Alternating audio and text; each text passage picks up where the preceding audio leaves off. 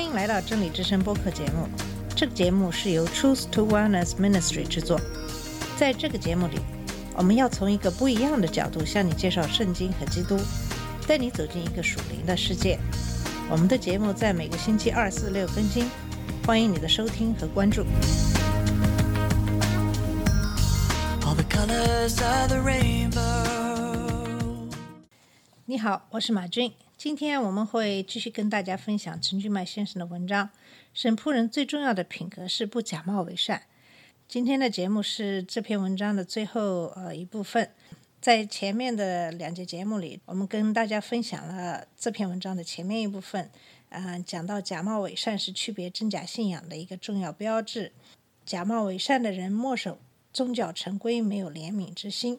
啊、假冒伪善的人虔诚行为是虚伪的。假冒伪善的人能说不能行，言人宽己。第五部分是什么是假冒伪善信徒的致命伤？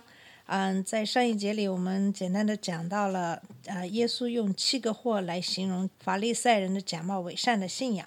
啊、耶稣用啊祸，就是希腊文当中的“哎呀”，翻译成有祸了的意思，来表达耶稣对法利赛人的叹息和警告。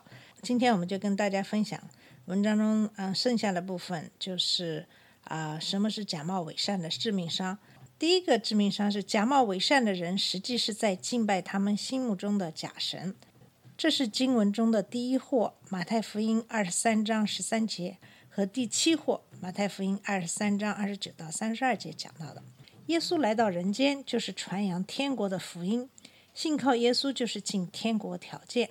可是假冒伪善的人自己不信，也不让别人信，甚至以杀害耶稣的方法来阻挡神的信息，犹如以色列历史中杀害神的先知一样。问题出在什么地方呢？他们看起来都是很虔诚，都是信神的。问题出在他们信的那位神是他们观念中的神，与圣经所启示的那位神完全不一样。所以他们要杀死那些传达他们不认可的信息的人，包括耶稣在内。我们从圣经中可以看到，法利赛人心目中的弥撒亚与实际的耶稣基督有什么差别？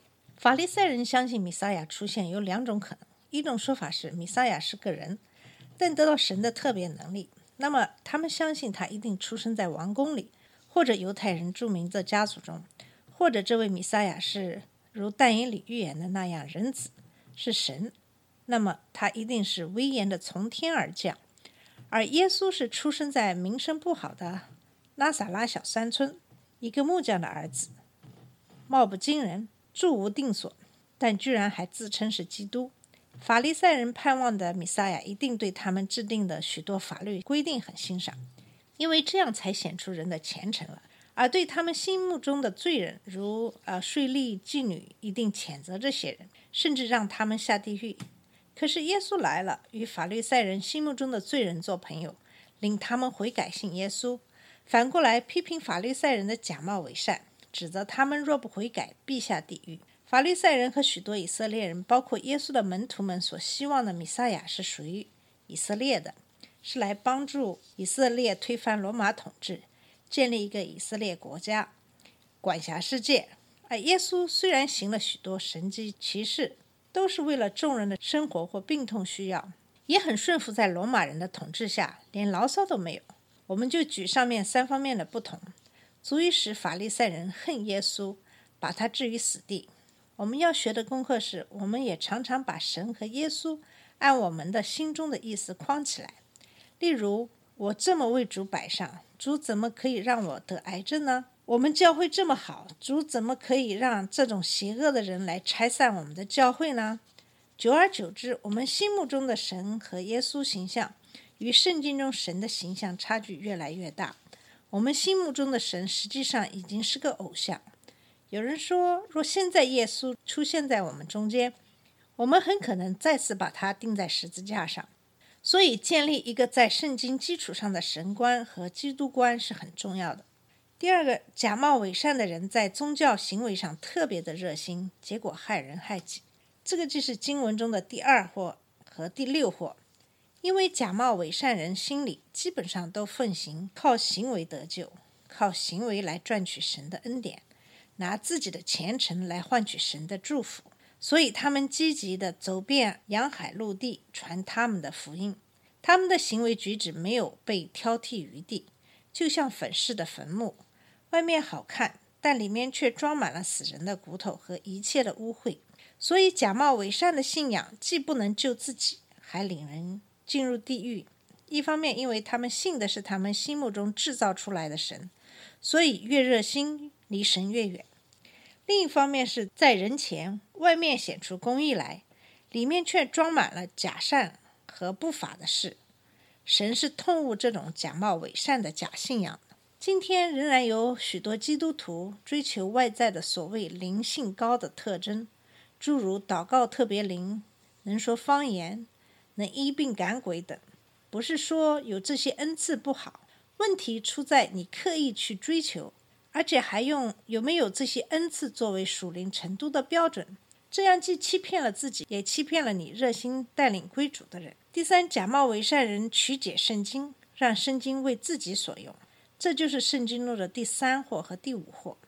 我们用第三祸，就是在马太福音二十三章十六到二十二节中为例子。表面看，这段经文似乎与耶稣在登山宝训中说“什么事都不可起”有矛盾。在登山宝训中讨论的是，因为若犹太人向神起誓，必须还你在起誓中所许的愿，否则就违背了第三条诫命，妄称神的名。法利赛人为了给人一个自欺欺人的办法，就在起誓时不提神的名，只提天或地。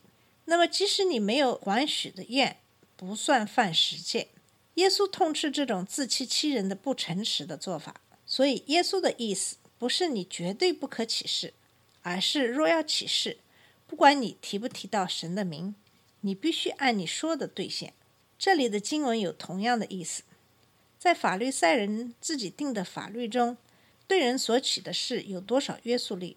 是决定你启示对象的价值来决定。他们认为，凡指着殿启示的，这算不得什么；只是凡指着殿中金子启示的，他就该遵守。意思是，若对圣殿或圣殿中祭坛启示，对人没有约束力，实际是无效；但对金子或坛上的礼物启示就有约束力。耶稣用在登山宝训中同样的逻辑说明：任何人启示，不在乎你用什么名义，神都知道。你必须兑现你自己许的愿，这就是做人的基本品格。而法律赛人所定的许多规定，实际给诡诈的、不诚实的人留下后门。所以，耶稣批评法利赛人是无知瞎眼，误用圣经。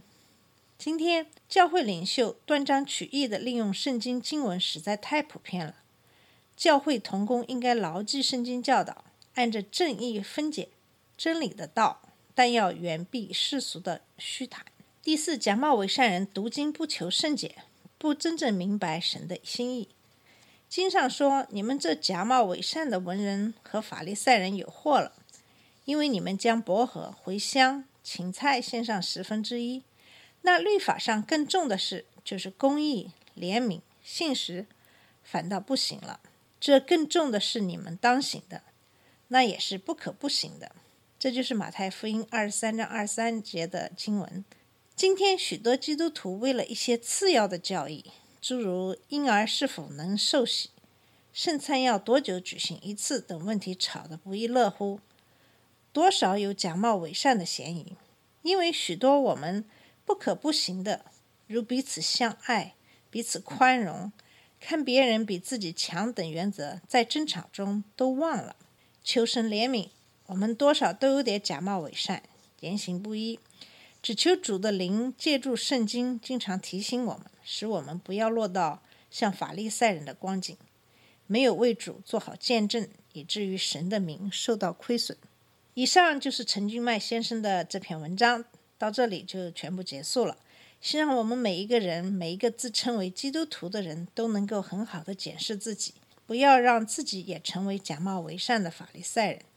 不管是有意的还是无意的假冒伪善，都会让我们陷在罪里。不假冒伪善，需要我们做真实的自己。我感触最深的就是在这个信息爆炸的时代，我们每一个人都会受到信息污染的影响。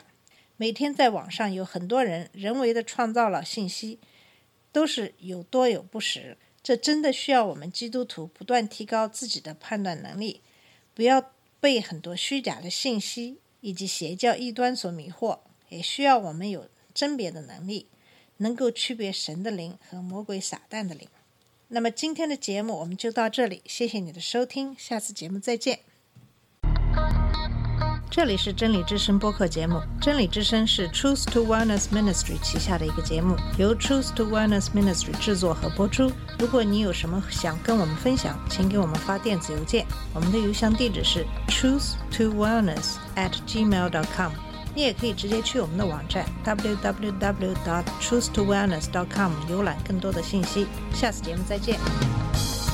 All the colors of the rain.